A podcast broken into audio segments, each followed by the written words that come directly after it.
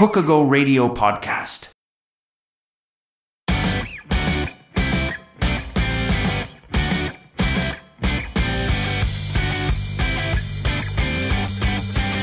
聞こえてるよ時刻は午後6時になりました。FM 苫小牧の学生向けバラエティ番組放課後ラジオをお送りします。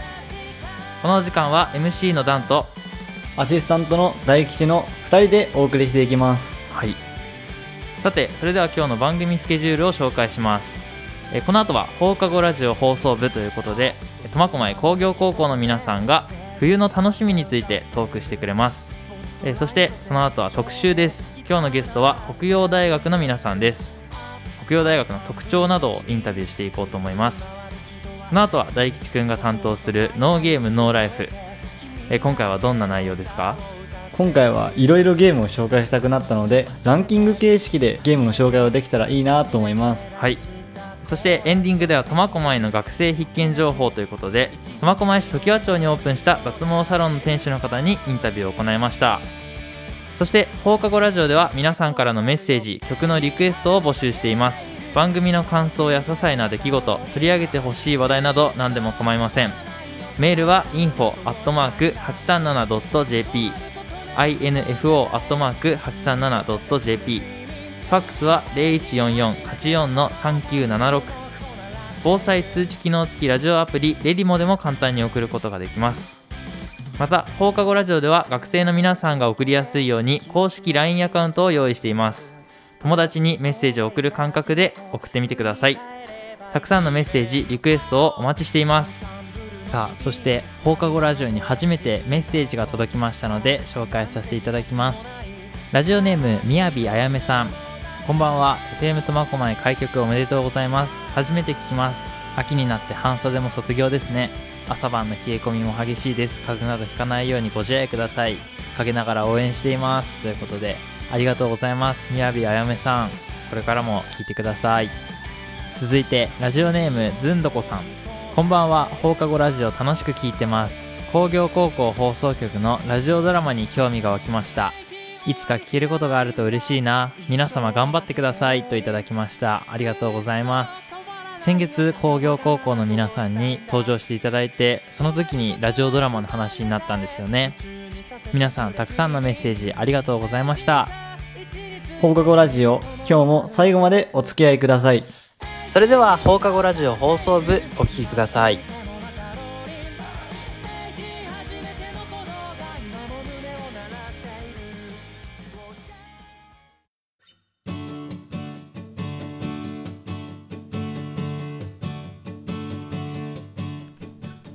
今回も呼んでいただきありがとうございます。苫小牧工業高等学校1年の天寿と、ユリアとキキです。今回は冬の楽しみについて、皆さんは冬が好きですか？冬の楽しみなどある方がいっぱいいると思います。僕は待ちに待ったスケートがすごく楽しみです。冬そのものを感じられ、スポーツという冬だから運動しないという問題点を改善できるという最高な楽しみ方ですよね。スキーもいいですし、ユリアはスケート得意ですか？小学生の頃とかよくやってたんですけど、まあ苦手ですね。キキはどうですか？私はまあ好きなんですけど得意ではないですねあのよく転びますし転んだら痛いし冷たいですし まあでも冬はスケートよりも雪だるまとか雪合戦した方が私は好きです結構子供並みな遊び方が好きなんですね。失礼ですねということで、苫小牧工業高等学校の冬の楽しみでした。ありがとうございました。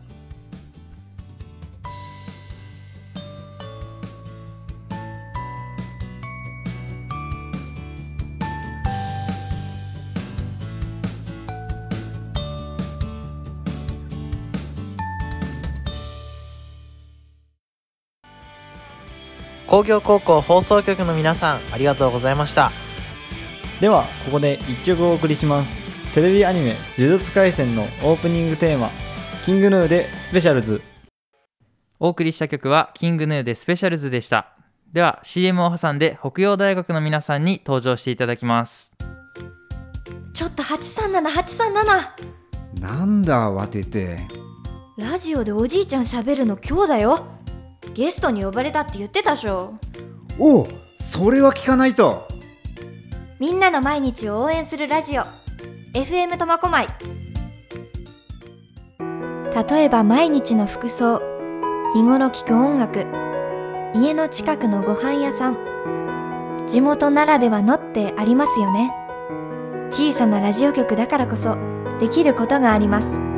地域の人々に寄り添うラジオ局 FM 苫小牧。学生がお送りするトークバラエティ番組放課後ラジオ。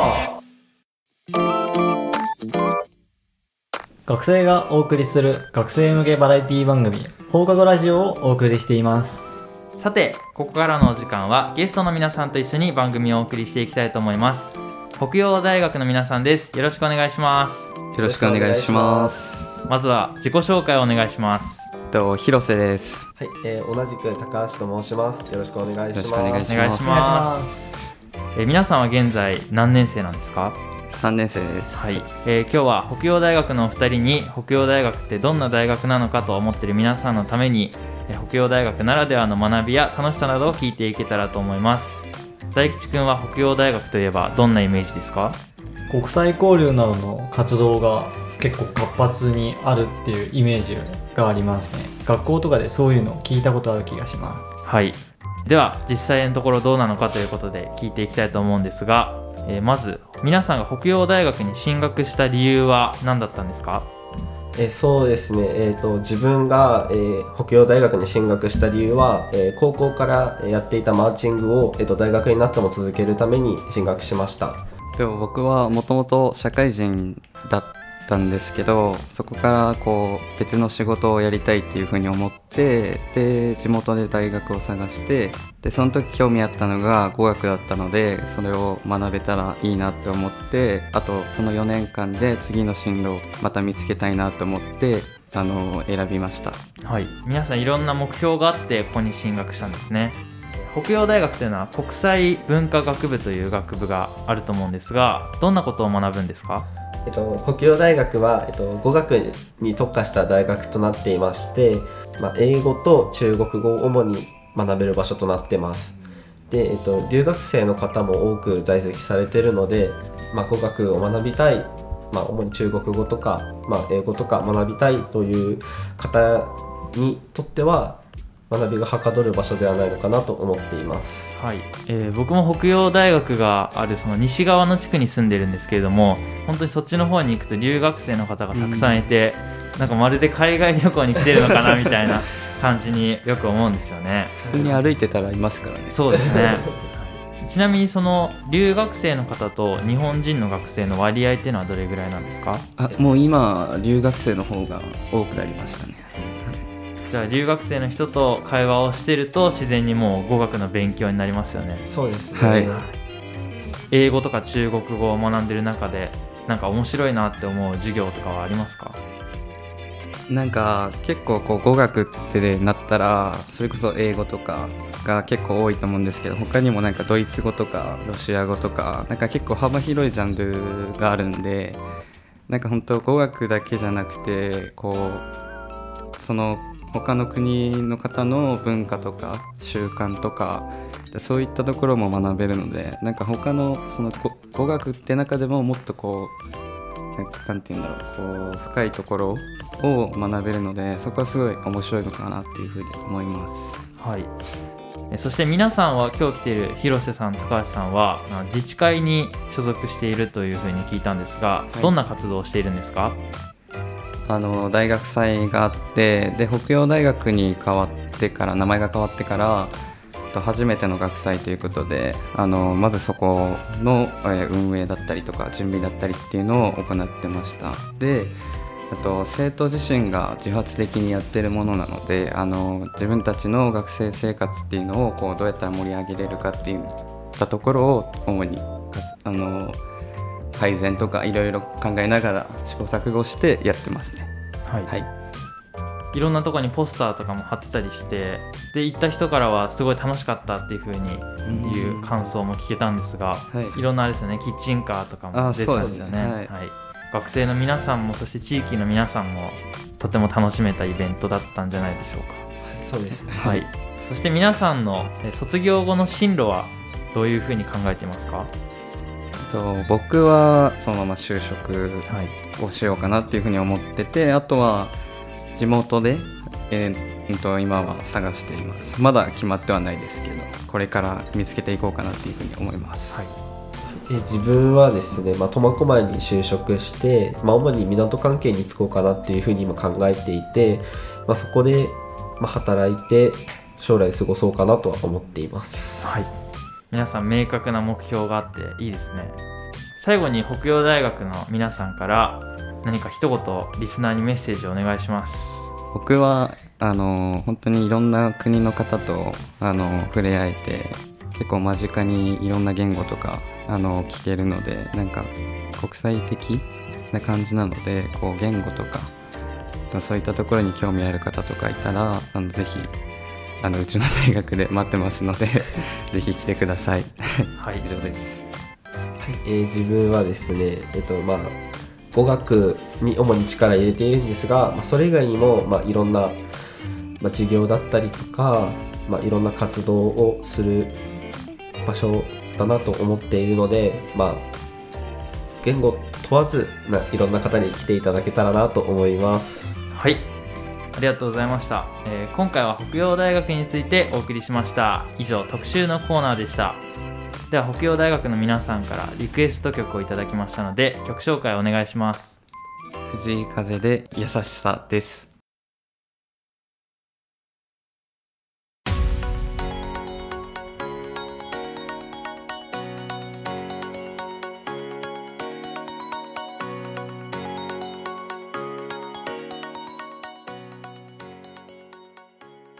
ここからは僕大吉がゲームについて紹介するコーナー。ノーゲームノーライフ。このコーナーでも北洋大学の皆さんにお付き合いいただきます。よろしくお願いします。このコーナーではゲームをこよなく愛する僕が毎回1本おすすめのゲームを紹介していきました。いつもは。しかし今回はたくさんゲームを紹介したいので1本だけではなくランキング形式でやっていきたいと思います。はい。えーどんなランキングで発表していくんですか？それはすごいシステムのゲームです。はい、えーすごいシステムのゲームということで早速第3位を教えてください。はい。セガより発売のドロロです。手塚治虫の漫画が原作のアクションアドベンチャーゲームです。この漫画は映画化やアニメ化もしているので知っている方もいるかもしれませんあらすじは戦乱の世を裏で操り人々を負の感情に貶める魔人を倒す役割を天から与えられた。光の子百鬼丸は討伐を恐れた魔人によって48の体の部位をバラバラにされてしまうのですがその肉体を回収しつつ戦っていくというのが本作の内容です。このゲームのすごいシステムというのはどういうところですか？それはあらすじでも言った通り体の部位を回収しつつゲームを進めていくのですがこれは体の部位を手に入れた時には体力が増えたり攻撃力が上がったり技が増えたりするのはもちろん。まず最初に百鬼丸は声を失っているので声帯を取り戻すと声が出るようになります。そして耳を取り戻すと周りの BGM がよりよく綺麗に聞こえるようになったり目を取り戻すと白黒だった背景に色がついたり通覚を取り戻すとゲームコントローラーに振動が入ったりなどさまざまな要素が組み込まれることでこの手塚治虫の原作のシナリオとストーリーに沿ったシステムで元の漫画を知っている人はもちろんアクションゲームを普段やる人でもこの真新しいシステムに魅力に取り込まれることでしょはい。自分たちが本来あると思っていたものがもうないということでそれを取り戻していくっていうのは面白いシステムですね。うはい。原作を知ってる人はもちろん原作を知らない人にもやっていただきたい作品ですねえーそれでは第2位を教えてください。日本のゲーム開発者リザードリー氏の 7days to end with you です。ゲームジャンルは謎解き系のビジュアルノベルゲームであらすじは目を覚ましたばかりで記憶がない主人公が自分の知らない言語を話す赤い髪の女性とコミュニケーションを取りながら解明していくというのが本作の内容です。それは言語がわからないのにどのようにしてストーリーを進めていくのでしょうか？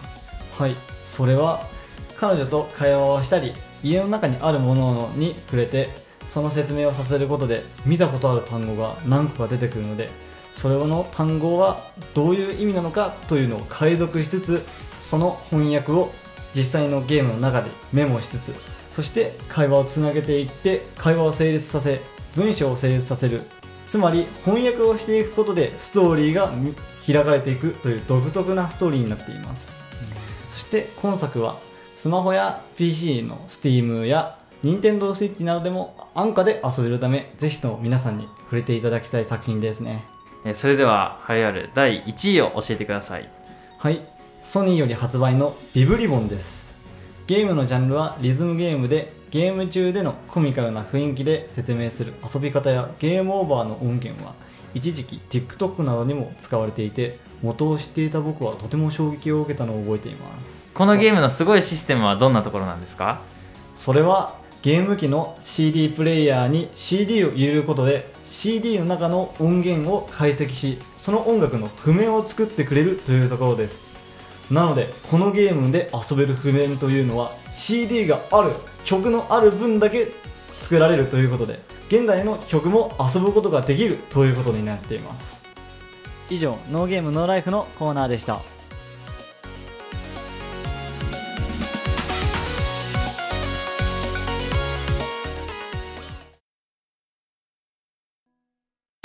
学生がお送りするトークバラエティ番組放課後ラジオ。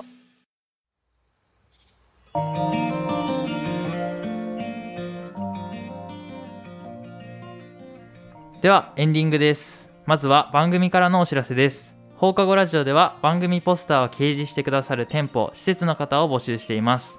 掲示してくれるよという方は番組公式のインスタグラムなどからご連絡ください。また番組へのメッセージリクエストも募集しています。どんな些細な内容でも構いませんのでお気軽に送ってください。お待ちしています。ではこの時間は苫小牧の学生必見情報をお送りします。苫小牧市常盤町に10月にオープンしたセルフ脱毛サロンプラスムーの情報です。では早速音声をお聞きください。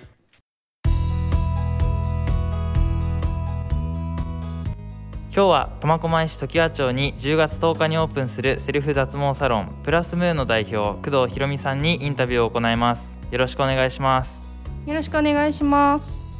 まずこの脱毛サロンを始めるきっかけはな何だったんですか？えっと私が全身脱毛をサロンで受けたことがあって脱毛の良さを感じていたのでもう少し手軽に皆さんに脱毛していただきたくて開業したいと思いました。続いてこの脱毛をすることでどんな効果が得られますか？えっと、自己処理による肌のトラブルがまずなくなりますねそれぞれコンプレックスとかたくさんあるかと思うんですけどその解消につながると思います。えセルフ脱毛ということでこのセルフ脱毛のメリットはどんなところですか？人に体を触られたり見られたりすることに抵抗がある方や男性のお客様で女性に施術されるのが緊張するなどそういったお客様でも気軽に通っていただけるサロンかと思います。えそして脱毛の心配事の一つに痛みはあるのかなっていうふうに思ってる人もいると思うんですがここのプラスムーさんでやる脱毛は痛みはありますか？えっと人によるかと思うんですけどもほとんど痛みはありません。そしてセルフ脱毛というのはどれぐらいの期間通うんですか？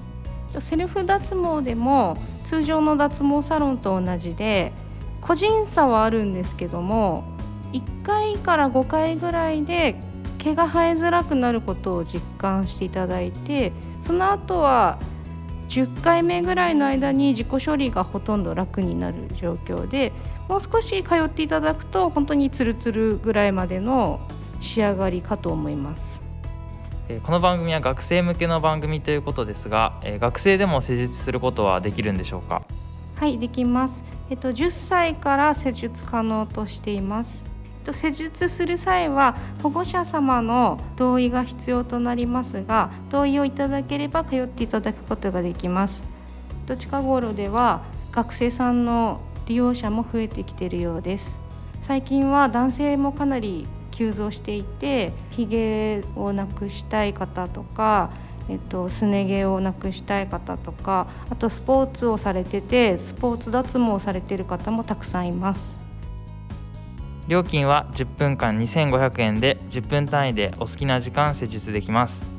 予約制ですので Web の予約システムまたはお電話0144-77-2627前日までは Web 電話両方で受付をしています。当日予約は電話で行っています。場所は苫小牧市常盤町5丁目18-18気になった方はインスタグラムウェブサイトがありますのでぜひチェックしてみてください。えーそれでは工藤さん最後に何か一言お願いします。当店は気軽に通えるサロンを目指していますので学生さんでもお小遣いの範囲で来ていただけると嬉しいです。わからないことなどありましたらお電話ください。えー今日は常盤町に10月10日にオープンしたセルフ脱毛サロン工藤ひろみさんにインタビューを行いましたありがとうございましたありがとうございました